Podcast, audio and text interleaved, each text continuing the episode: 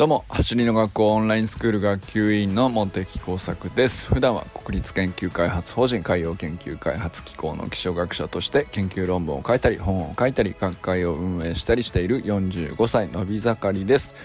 今日は才能の育て方ということについて話してみたいと思います。本題に入る前にお知らせをします。走りの学校では今スプリント教室が各地で立ち上がっております。屋島レグザムフィールドという高知のね高知じゃないよ。香川高松のスプリント教室が2月6日に開催開校されたわけなんですけど、まあ、ここではですね 30m ダッシュのタイムがもう初日早々にですね参加者全員の平均で0.2秒縮まるっていうですね本当に素晴らしい結果が出ております。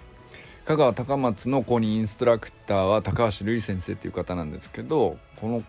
先生はですね元横浜 d n a ベイスターズアスレティックトレーナーで理学療法士さんで日本トレーニング指導者協会認定トレーナーとして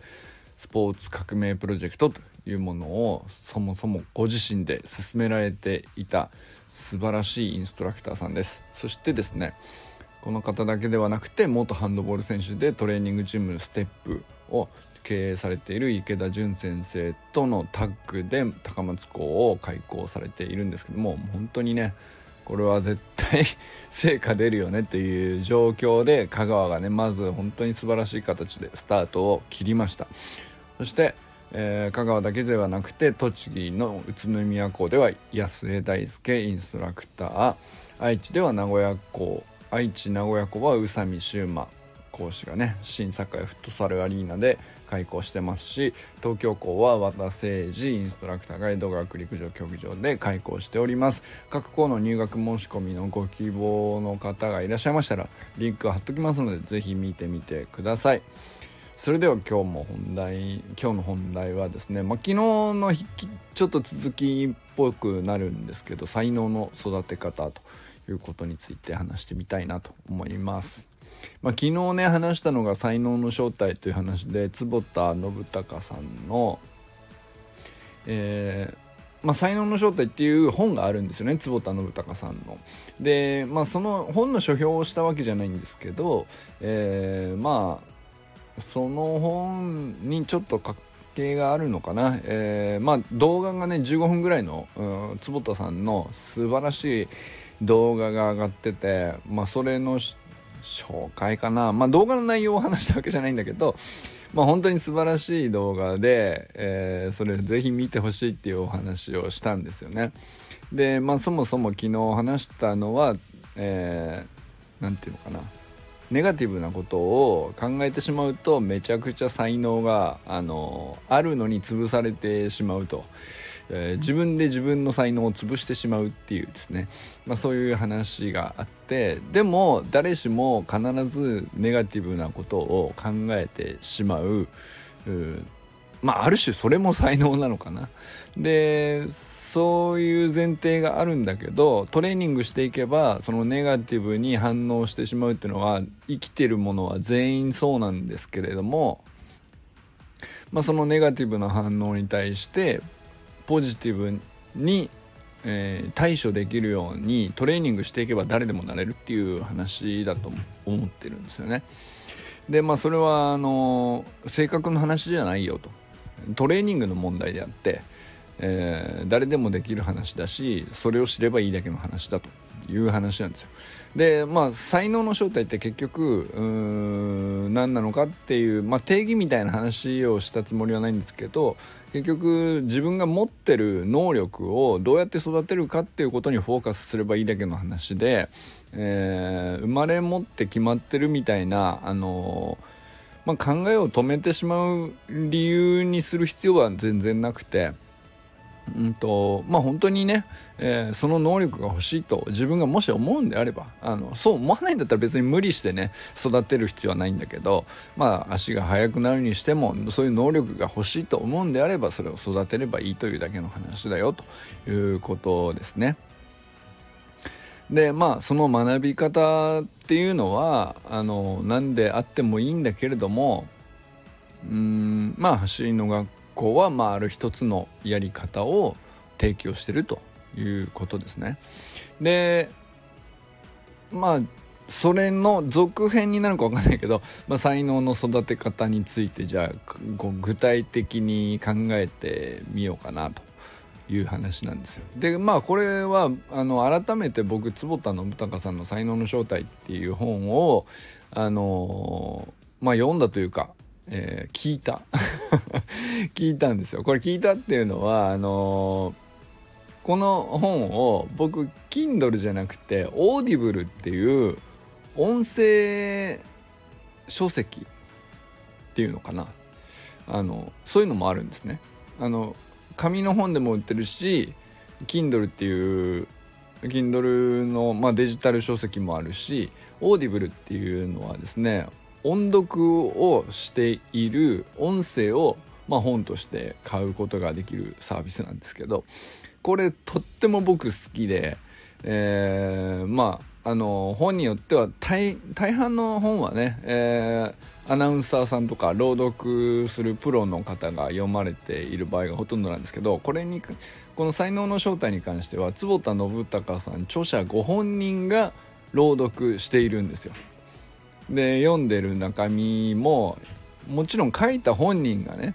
えー、自分の言葉で書いているわけですよね。もうこれ読んだら分かると思いますけど明らかにそのライターさんに頼んでるとかじゃないんですよ。自分で書いてる感じがもう本当に伝わってくるしその分あのご自身で朗読されるとさらにですね内容のこう説得力が増すというか、まあ、そういうとこがあってで僕ほんとこの本好きなんですよね。でもう何回か聞いてたんですけど今日改めて聞き直しててすげえやっぱりいいなと思いながらまあいろんなこと書いてあるんだけどその中でも才能の育て方はやっぱり気になるじゃないですか。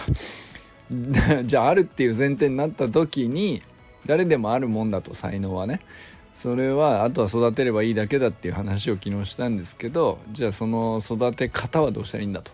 でまあ走りに関しては走りの学校はその育て方の一つを提供してるというサービスなわけなんですけどまあどこに合致する部分があるのかなと思いながらこう、うん、まあ聞き直してみたんですよね。で本当にね何て言うかもうあの 素晴らしい本なので全部いろいろね書評的に言いたくなるところもたくさんあるんですけど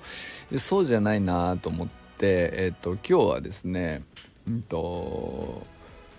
まあインスタ見てたら走りの学校のオンラインスクール生がこうめちゃくちゃいい結果を出していたんですよね。でちょっと2人えー、リンク貼っとくのでぜひ見ていただきたいんですけど1人はですね山本さんという方であの54歳でですね 50m8 秒5だったところからスタートして6秒5になったっていう結果を今日ねリカルド先生の練習会で、測定されたそうなんですけどめちゃくちゃすごくないですか？いやほんとすげまあなんかあのー、すごいちゃんとトレーニングされてたんでまあ伸びることは伸びるだろうなとは思ってたんですけど8秒5ってことはないよなと思って。うんまあそのブランクがあったんで8秒5だったんだと思うんですけどまあそれは7秒台は軽くいくでしょっていうぐらいちゃんとトレーニングされてたんで54歳でもね、まあ、それ7秒台になるだけでもすごいことだと思うんですけどそんなもんじゃなくてですねとてつもない結果だな。6秒55だって。やばいっすね。で実際その走ってる動画とかも見られたら分かると思うんですけどまあえらいピッチなんですよ。す54歳のピッチじゃないですね。すごいっす。本当に。素晴らしいですね山本さん。本当にすごいなと思って。でもう一人なんですけど、えっと、小学校3年生の野球少年のオンラインスクール生なんですけどあのー、本当に丁寧に基礎的なメニューをずっと続けている子なんですよ。でこの人は あのまあアカウントねすごい最初の方から辿ってってみると分かると思うんですけどあの決して何て言うかな伸びが速いタイプの子ではないですね。ただ決してそのんとまあ野球をやってるのもあると思うんですけど運動神経が悪いとかじゃないしちゃんと、えー、動きがしっかりしているのはしっかりしてると思うんですけどそのなかなかそのスプリントの感覚をつかむのに早い方ではなかったですね遅くもないんだけどうんまあでも本当にうーんオンラインスクールのメニューに関してもまあどんどん次に進んでいくということよりも基礎を重視して取り組んできたタイプの子ですね。でまあ僕はねその野球とか他のスポーツをやっている場合は特にあのそういうのがいいかなと思ったりもするんですけど本当にずっとミニハードルのメニューをやったりずっとサイクリングをひたすらこうクオリティを上げるっていうことに特化して取り組んだりとかいうふうにやるのはもう一つのすごいいいやり方だなと僕も思って見ていたんですけどやっぱりねあのー、こういう風に結果が出るんだなっていうのがねめちゃくちゃよくわかると思います。本当にぜひ見てほしいんですよね。めちゃくちゃ綺麗なサイクリングになっててもう見違えますよ。もうほんと素晴らしいです。俺はもう本当に何ていうか陸上クラブ入ってたんですかっていうぐらいめちゃくちゃ綺麗です。素晴らしいですね。でしかもうんとここ最近で一気にグッと伸びてる感じでそうっすね。23ヶ月前までとあのー、今日の投稿されたトレーニング動画で比べたらもう全然違う。もう別人っすね。いやだからその小学校3年生とかってこういう伸び方すんだなっていうね。まあ一つの何て言うか僕は今までなかなかこういうパターンあんのかって。でもね本当に続けることの、うん、強さだなというか積み重ねってこういうことなんだなと。あの足していったらちょっとずつちょっとずつその分ね良くなっていくっていうフェーズもあるんですけどそういう期間もあるんですけどそうじゃなくて足しても足してもなんかあんまりこう伸びを本人としてなかなか実感できないみたいな時期もちゃんと来るんですよね。ある程度できるようになってくるとそういう時期が来るんですよ。でもそういう時期にひたすら基礎をね積み重ねるっていうことをやった人がこういう局面を迎えるんだなんていうね。もうめちゃくちゃもうガラッと変わるっていうそういう感じの伸びを示している動画なんですけどこれもぜひ見ていただきたいんですよ。でお二人に共通してるのはあのめなんていうかあのままずねちゃんと投稿してるっていうことが大事ですよね。で毎回ですねあの自分のトレーニングのあの動画を撮影する時にあのまあ撮影がうまいとか悪、ね、下手とかはないんだけどあの自分なりにこの価格画角からこの視点で見るために自分で自分をチェックするためにあの同じ固定した画角であの撮影し続けてるっていうのは結構大きなポイントなんじゃないかなと思うんですよね僕はね。あのどのメニューをやるにしてもそうなんですけどミニハードルをするんだったら真横から撮るタイプの人もいるしある程度ちょっと距離があるんだったら、えーとハードルに対してちょっと角度をつけてこの辺から斜めにカメラを置いてこういう風に撮影するみたいな形で毎回決めていたりとか、えー、まあメニューはどんどんこう進んでいくとしても基本的に何て言うかな。うんと自分の伸びしろをチェックするためにどういう風に撮影するのがいいのかっていうのをあのまあ毎回考えながら改善も必要なんだけどあのやっぱりそのバラバラな感じで撮るよりなんとなく撮るっていうよりはあのやっぱり意識して、えー、撮影をちゃんとやってるっていうのがお二人ともすごく共通してるなと僕は思うんですよね。でこれがめちゃくちゃ僕は大事だと思っているんですよね。これがあの今日の問題の才能の育て方っていう部分に僕はすごく関係しているんじゃないかなと思うんですよね。で才能の育て方っていうところでそのちょっと最初の坪田信孝さんの本の中で、えー、おっしゃってることとあのちょっと絡めて言うとまあいろいろ書かれて本としてはいろいろ書かれてるんですけど僕が一番あここだなと思ったのがその走りとかじゃないですよ坪田さんの中ではもともとビリギャルの著者なんであの勉強とかの例えが多いんですけど必ず、うんと、客観的なフィードバックを返すっていうことがあのめちゃくちゃ重要だとで何よりも強力だということをあの書いてあるんですよね。でそれは勉強にしてもそうだし、えー、何だったら生活態度とか あのいろいろあるじゃないですか。あのどういう態度でいるのが望ましいとかっていうのもあるし何だったらそのスポーツもあるしとかいろいろ例えとしては出てくるんですけどどういうことにしても指導をするっていうよりも客観的に今こうであるという事実を返すのが一番強いということをあのおっしゃっててそれなるほどなと思うんですよね。で才能の育て方として、えー、指導方法みたいなことを言い出すとまあいろんな本あると思うんですけどで何だったらね走り革命理論も指導方法の一つとして捉えられなくもないですけどそうじゃなくてあのオンラインスクールでややっぱり一番いいなと思うのは、まあ、メニューも素晴らしいですけれどもそれ以上にやっぱりその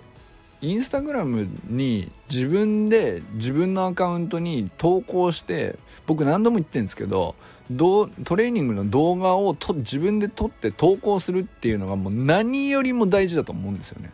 何よりも大事だと思う。才能を育てる上で客観的に自分を見るっていうこの瞬間が一番重要だと思うんですよ。でそれはあのこうした方がいいああした方がいいとかアドバイスをもらうもらわないとかもう関係ないんですよ。客観的に自分を見たっていう瞬間にもうその時点で才能は絶対育つともう決まってますね。これがもう才能の育て方のあの9割9分だと僕は思ってます。あの本当なんていうかまあサービスとしてはなんていうかさその講師の方とか僕とか森弘さんとかがコメントしに行って、えー、まあ励ましたりとか、えー、伸びしろとしてはこういうところも頑張っていきましょうみたいなことを言うのも、うんと、もちろん、うんと意味はあると思うんですよね。なんですけどそれはあの僕らができることなんでまあやるのはやるんですけれどもあの才能の育て方の上で一番重要な部分はそこじゃないんですよ。でやっぱり一番大事で強力で何よりも効果が出るのは自分で自分を見ることなんです。で あのこうしたいなと自分でこうしたいなってあの見た上でこうなりたいなって思うことがあのモチベーションと同時に結局自分の体を動かすのは自分なので、まあ、そこがもう何よりもあの自分の才能を育てる上であの重要というかあ育て方という意味でいくともうほとんど全てじゃないですかね結局ね。うんでまああのもちろん、えーと一緒に付き合ってあげるお父さんお母さんとか、えー、一緒にあの何て言うのかなあのオンラインスクール生としてこう毎回同じペースでやってる者同士でこう刺激を受けるとかそれはありますよ。続けていくっていうモチベーションを切らさない上ではそういう要素ちょっとあるあったりすると思いますけどあくまでその身につけたい技術とかあの開花させたい才能みたいなものがあどうやって育つかっていう部分に関してだけ言うとやっぱり自分で自分が今どういう状態なのかを認識してどうなりたいって思った上でその差を埋めるにはどうしたいここの、えーと頭の使い方が全てなんですよね。でそれは僕もずっとその何度かこの音声でも話してきたし書いたりもしたし、えー、もう本当にそこに尽きるから絶対撮影しましょうって何回も言ってたと思うんですけれどもまあ坪田信孝さんの「才能の正体」っていう素晴らしいご著書の中でも結局それでしたっていう話だったんですよ。